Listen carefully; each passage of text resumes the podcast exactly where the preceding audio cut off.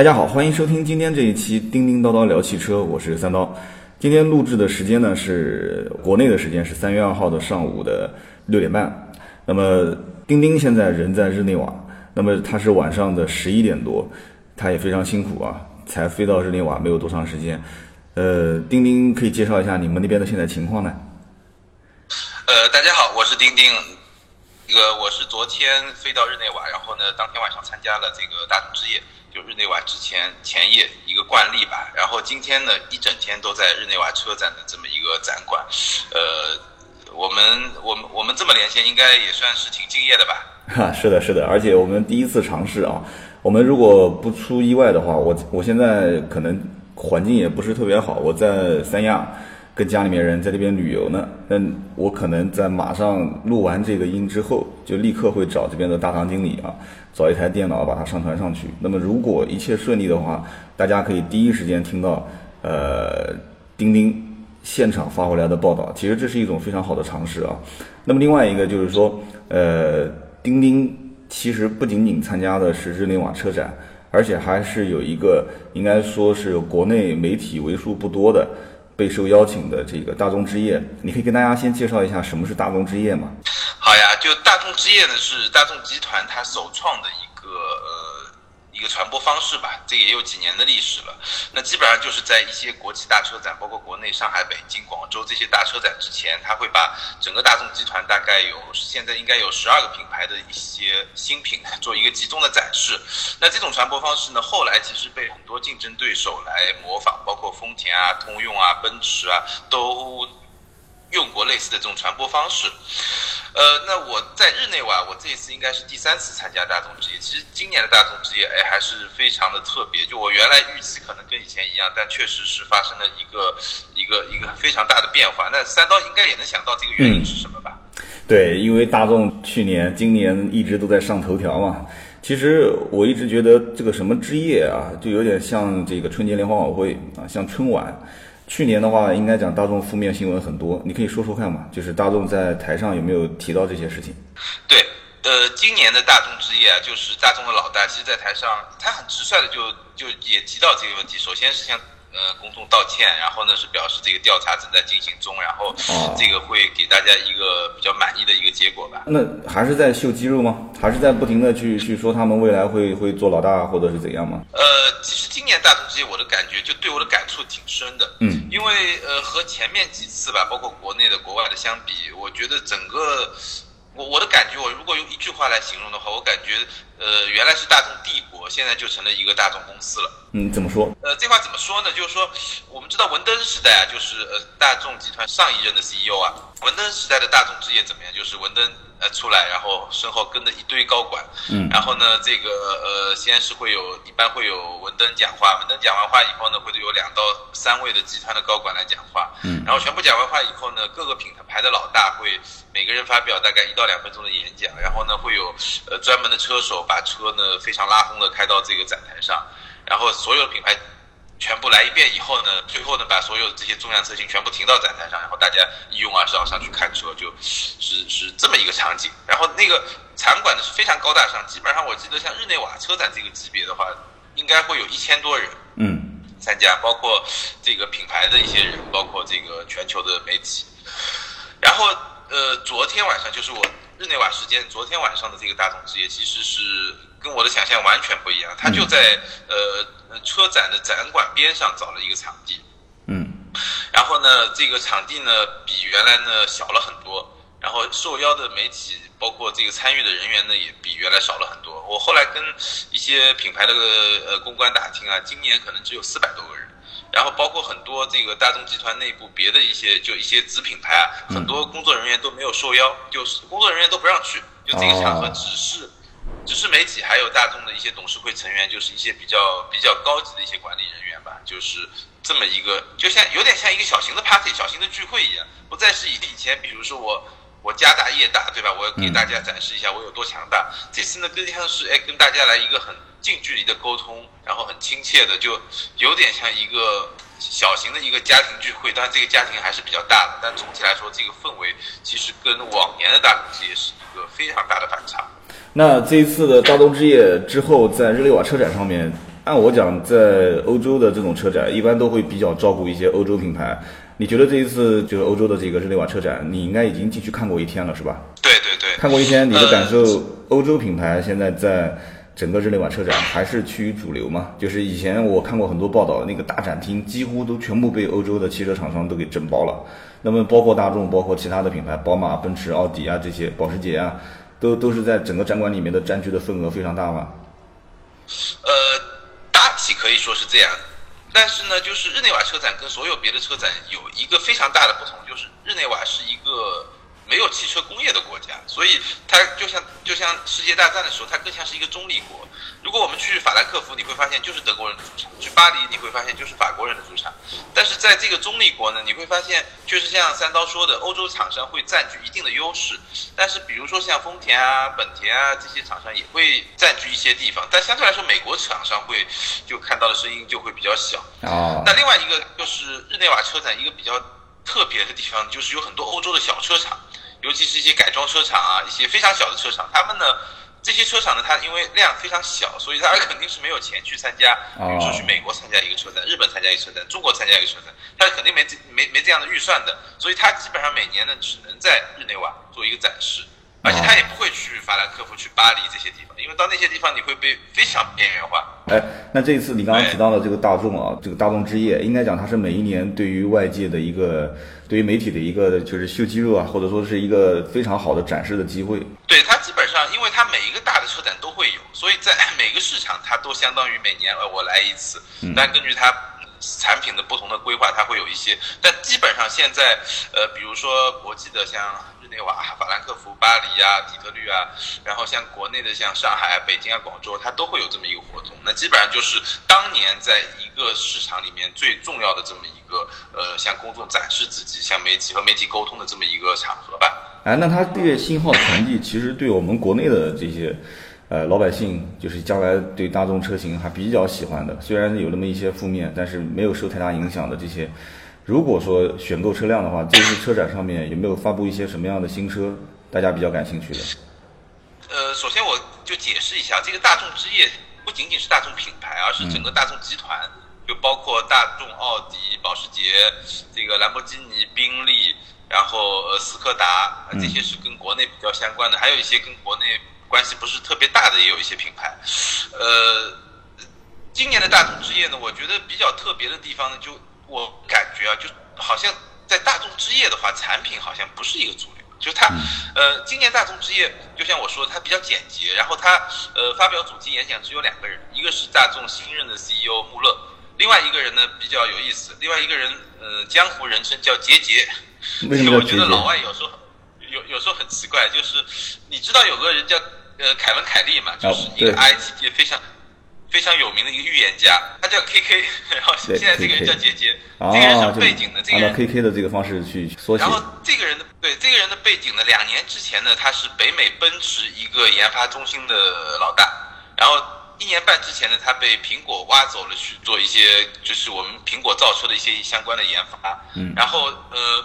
差不多去年十二月份，也就几个月之前呢，他又被大众挖过来，负责整个大众集团关于数字化、自动驾驶和车联网这一块的一个前瞻技术的一个开发。然后这个人在这个呃大众之夜呢，作为穆勒之后唯一的一个演讲人呢，他给我们讲了就大众未来的一个发展的一个趋势。那这个杰杰呢，从被大众挖过来以后呢，他就负责这个大众。关于数字化、自动驾驶和呃这个车联网这一块，那我我也说了，就大众从这个一个造车厂。变成一个硬件、软件和服务打包在一起的一个出行的服务公司，这个是这个穆勒对大众集团的一个全新的定位。这个定位其实也很让人眼前一亮了。所以我们可以看到，也许过过过两年，我们会看到大众成为这个滴滴打车的竞争对手，也是完全有可能的。哦，那它不仅仅是滴滴打车了，那大众将来会提供的一些，如果它的数字化的东西很多的话，它跟苹果、跟谷歌是不是也要开始干起来了？呃，在某些领域，我觉得是有可能会有一些竞争。当然，它的数字化肯定是基于汽车的数字化，它不可能去做一个 IT 的产品。对，谷歌啊，这些都是在造车嘛，对吧？对啊，在这个领域，就是说，我的感觉双方会有合作，但是又会有竞争，这个关系就会非常非常微妙。比如说，大众、奥迪、奔驰、宝马这四四个就这些公司啊，联手还买了一个地图，就从诺基亚手里买了一个地图叫 Kia。对，那他买这个地图的目的就是为了防止就是谷歌一家独大嘛，就在地图领域，因为地图对于自动驾驶来说是非常重要的这么一个方面。是的，那照你这样子讲的话，将来大众的如果主要的方向是在数字化方面，作为一个供应商，可以这么理解吧？开发商和供应商。对，他可以自己给自己供应，也可以跟别人各种合作伙伴去做各种的合作，然后等于。他肯定不愿意就仅仅定位在一个造车的，他要把所有的基于数据的这些业务，基于呃出行服务的这些所有的这些业务，也要能够至少是自己是享有一定的主导权吧，不能说这些东西全部交给谷歌啊、苹果啊这些公司。那在这之前的话，大众有没有做过类似的事情呢？就是说，大众我自己除了造车，我也把很多技术也往外输出，把我的零部件也供应给其他人，有没有过？其实，在这之前啊，在无论是互联网啊，包括自动驾驶啊，大众其实已经做了一些储备。比如说这个，呃，我我我知道就比较先进的，大众曾经在奥用奥迪品牌做过一个 RS 七的这么一个呃自动驾驶。对。然后我们我我们我们美国版杂志还在这个还做过呃专业测试，专业车手和这个自动驾驶的赛车在赛道上的一个一个 一个对抗。嗯。所以大众还是有一些在这方面的技术储备的，但是。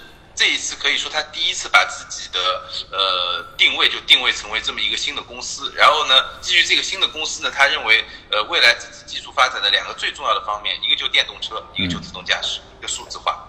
那除了这次大众之夜，你看到的就是这个厂商有了一个非常大的一个。方向上的改变，那在其他的一些厂商和品牌，就是没有参加这个大众之夜，但是日内瓦车展发布的一些信号，有没有什么值得我们去关注的？其实我们看到一些共同的趋势吧，因为日内瓦车展一直被认为是汽车界的风向标嘛。嗯。那这些共同的趋势呢？呃，我把它分成三个层次啊，就是最远的，就是我们讲到的智能化、自动驾驶、数字化。其实这一块呢，呃。包括这次的这个日内瓦车展，包括再早一点一月份在美国的 CES，我们都可以看到，几乎所有的大厂已经在这些方面做了一些布局。比如说像丰田，呃，也是做了非常大的布局在智能驾驶方面。当然，丰田这个技术在日内瓦呢，它也有一些展示。嗯，这个是最远的一个层面。那相对来说，嗯，近一点的一个层面，就是我刚才讲到的这个新能源新能源车。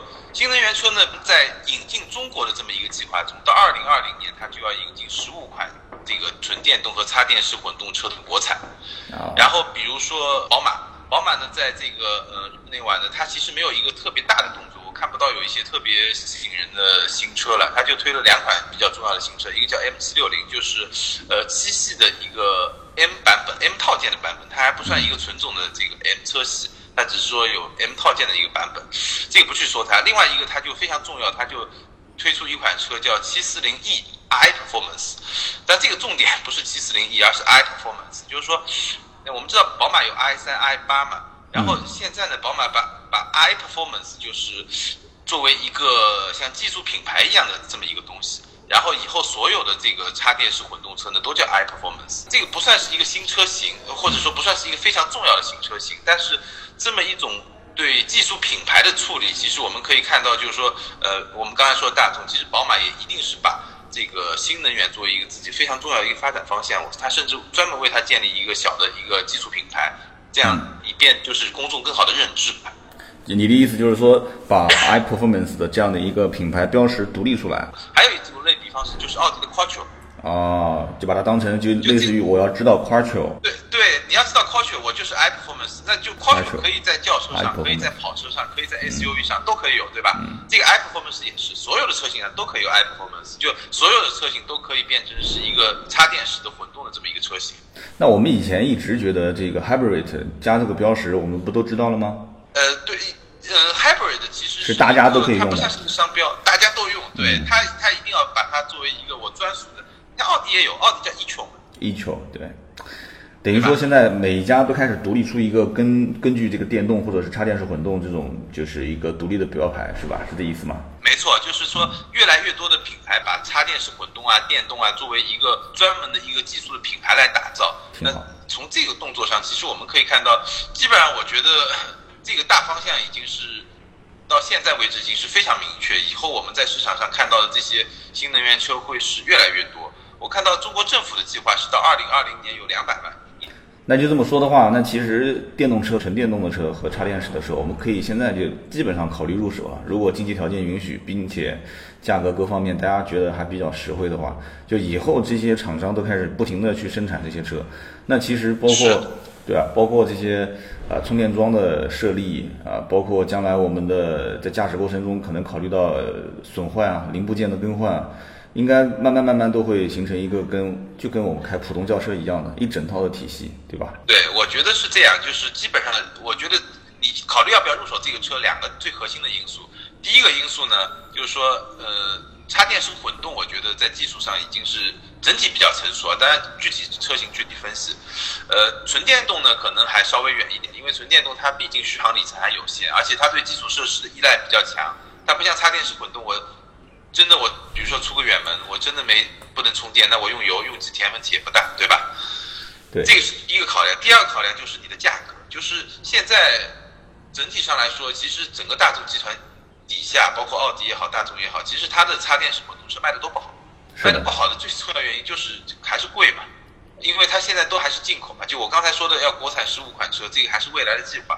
就你如果你是进口的这种，进口本身就贵，然后呢你。又有了一些新的技术，它毕竟还有一些新的成本在那儿，就你的性价比其实可能还不是特别高。就是说，其实这个离我们还是比较遥远啊。等它先进口这个技术，然后技术再慢慢国产化。我的意思是，价格亲民性离我们还是比较远，是吗？对，但这个肯定比我刚才说的什么自动驾驶啊那个要更近一点。我觉得基本上，也许从今年或者最晚从明年开始，我们会看到越来越多的合资品牌。就我们是讲到的合资，因为我们现在看到电动车大部分还是自主品牌为主，对吧？对。这个国外的品牌可能就只有像特斯拉这种特别高大上。你像宝马的 i 三、i 八其实也很贵嘛，对吧？但是我觉得基本上再过一年到两年，我们会越来越看到。有性价比的这些插电式的混动车，然后通过国产，然后它能走到我们的身边，其实可以值得关注。当然，现在还是关注的阶段。至于你是不是要选某一款，你可以，我觉得现在其实已经有了，比如说像沃尔沃的 S 六零啊，像宝马的五系的这个插电混动啊。但是现在的问题就在于价格还是比较高，大家可以观察。但是比如说对对，比如说对上海、北京、广州这种。因为你买了这个插电式混动，你在车牌上享有一定政策优势的这种地方，那其实是已经比较有吸引力了，我觉得。嗯，一下就可以省十来万，是吧？对，一下不仅仅是省十来万，关键是你现在有了十来万，你还不一定买得到，还搞还不一定搞得到这个车牌，对吧？这个是最关键的。那呃，刚刚讲了三个层面，其实呃，第一、第二个对，还有第三个层面没讲，对对吧？嗯，对，还有第三个层面。智能化嘛，第二层面新能源，第三层面就是 SUV。嗯，我发现这个无论是从大众之夜还是就是 日内瓦车展，SUV 啊，就基本上成为所有厂家都会把它去布局的这么一个一个东西。那比如说大众，大众其实 SUV 有非常爆款的途观，但是除了途观，就只有一个高高在上的途锐了。嗯，当然别的品牌像斯柯达还有野地啊什么稍微有一点。那大众接下来其实它在 SUV 上会有一个非常完整的布局。它马上就要推出一个中大型的 SUV，这个中大型 SUV 什么概念？就是比途观大一号，基本上就是汉兰达的这么一个尺码的这么一个 SUV。然后呢，它在这次的日内瓦车展上也展了一款概念车，是一款敞篷的 SUV。这款 SUV 呢是在 Polo 的平台上做的，也就是 A 零级，比途观小一号。那基本上这样以后的话，它就是呃从从从从途从从 Polo 这种这个大小的，到高尔夫这个大小的，再到迈腾这个大小的。然后就基本上就就都全了，这么一个布局吧。嗯。然后比如说奥迪这次攒了一个 Q 二，嗯，这个 Q 二其实有点出乎我的意料。就我原来以为这个呃，因为奥奥迪的系列是 Q 三、Q 五、Q 七嘛。对。我原来感觉上是不是？我说的什么 Q 二、Q 四、Q 六啊，这套这这个这一套可能会跟宝马的那个做法有点像，就是它会变得更像轿跑车，就有点轿跑风格的那种 SUV。但发现是吧？对，发发发发现并没有，这个 Q 二长得还不错，尤其是那个灯呢，长得还不错。但是呢，它大家可以找一下图片啊，但是。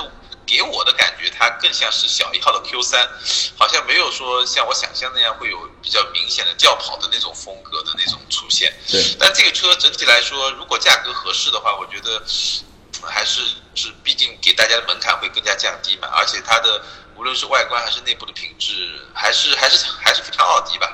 对，你的意思就是说，现在基本上各个厂商都开始往 SUV 的上面去去引导，就是把所有的战线全部扑向这个层面，并且价格开始趋于更便宜，车子开始趋于越来越门槛很低，是这意思吗？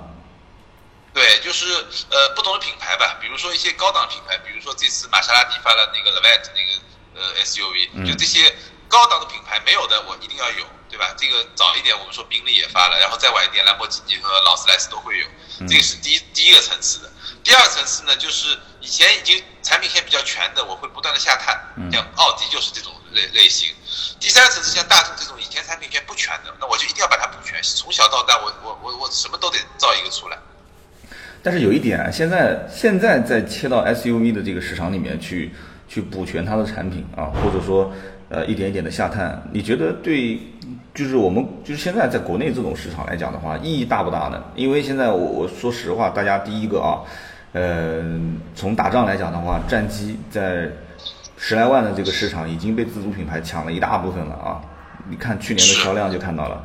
那么其次，现在合资品牌又以大众为首的出了这些负面新闻，啊，大家对这个品牌整体上来讲的话的这个印象已经打了很多折扣了，啊，SUV 车型。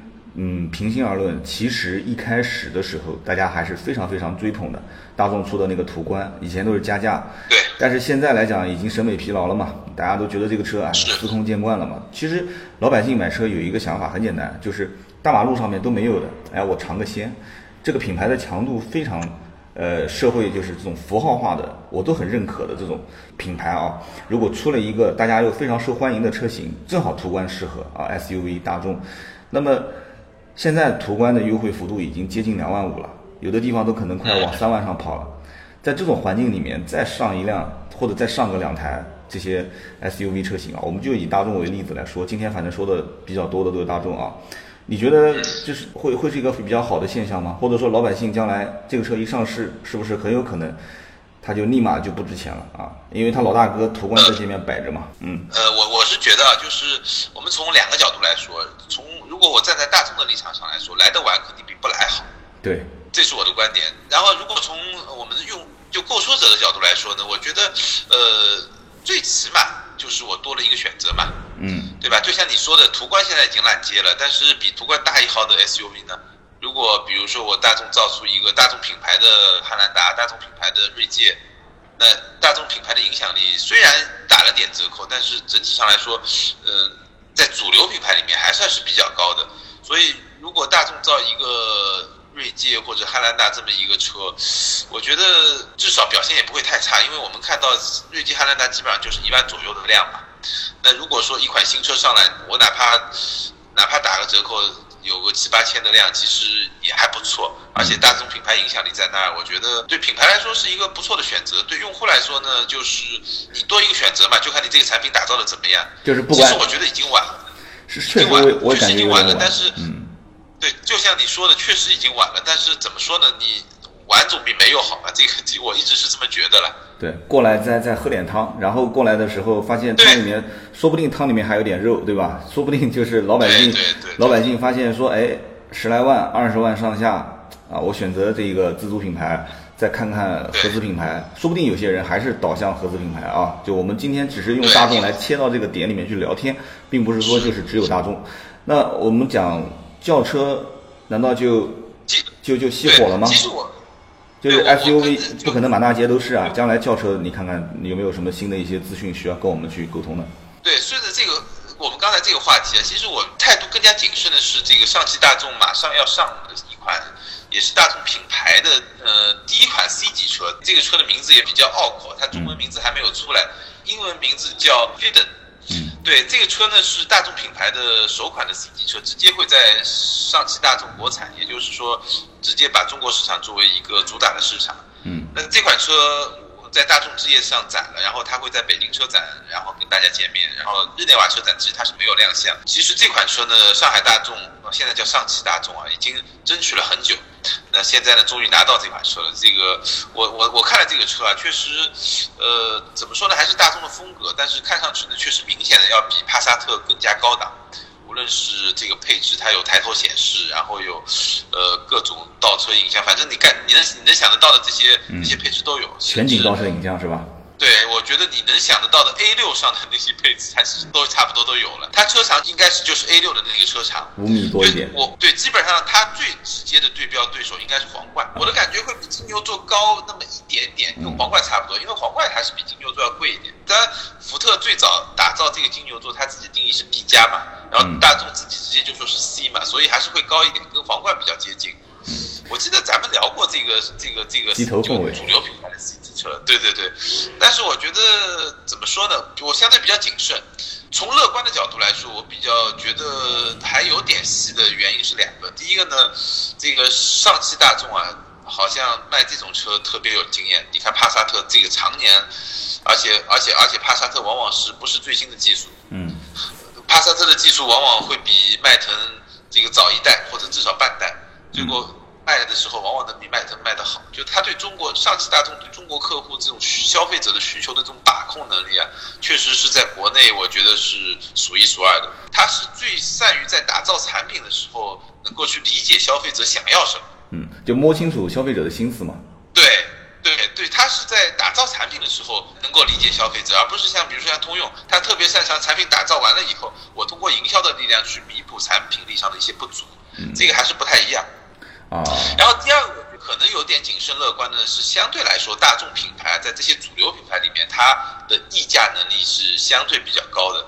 就比如说这个，我们知道大众现在卖的比较贵的一款车就 CC 嘛，其实 CC 在某些配置上，它卖的价格是可以基本上跟 A 四差别没那么大，就不像是呃，就别的一些主流品牌可能跟豪华品牌差距有那么大。所以我觉得如果。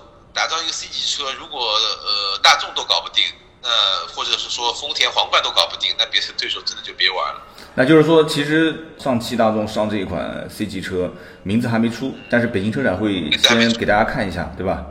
北京车展会给大家看一下。对。呃，反正我我态度比较谨慎，我没有特别乐观，但是呢，我觉得也不是完全没有机会。嗯，这个是往上看，就看对，这个是往上走，绝对是往上走。就他一定是想通过这个车来来赚钱吧。往上走的车一般利润率会高一点。那往下探呢？就是有没有再往下下沉的轿车类的一些车？呃，下沉的轿车类我们倒是没有看到主流的轿车。有一款车就是那个呃叫 UP，我不知道你有没有印象。但是我觉得这车是不太适合中国市场那，就是太小了。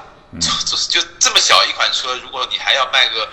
十十来万块钱，我觉得它的品牌是撑不住的。这个级别卖的最好，其实就 smart，对吧？它毕竟比较好玩，然后是一个奔驰的，对吧？对，但是 UP 因为现在也不是国产的嘛，现在在进口嘛，所以。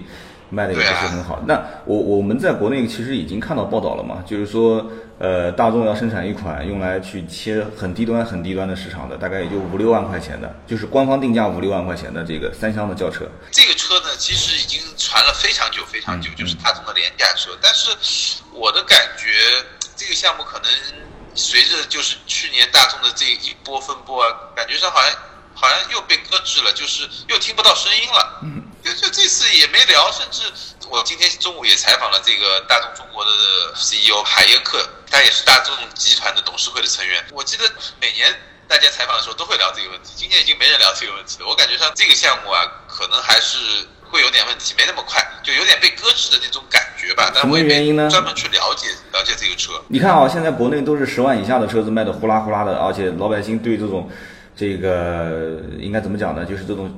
便宜一点的、廉价一点的，但是空间大一些的这种车都比较比较感冒啊，就是只要投放一款，它就会有有一些人去买，而且眼光不能老是盯到一二线城市，现在其实三四线、四五线城市的这个消费的爆发力都很强。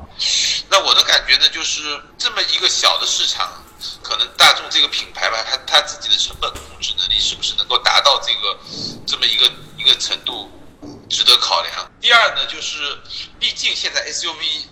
更赚钱嘛，就利润率肯定更高嘛。好，所以我我的感觉就是，那这两块短板其实一直是大众的短板，包括当年就去年皮耶希来这个指责文登的时候，这两个都是都是这个皮耶西指责文登拿得出手的这个理由。好，那么今天我们聊了这么多啊，其实主要还是以大众的这个为切入点，然后整个去从日内瓦车展传递的一些信息和信号，我们去看整个的一个过程。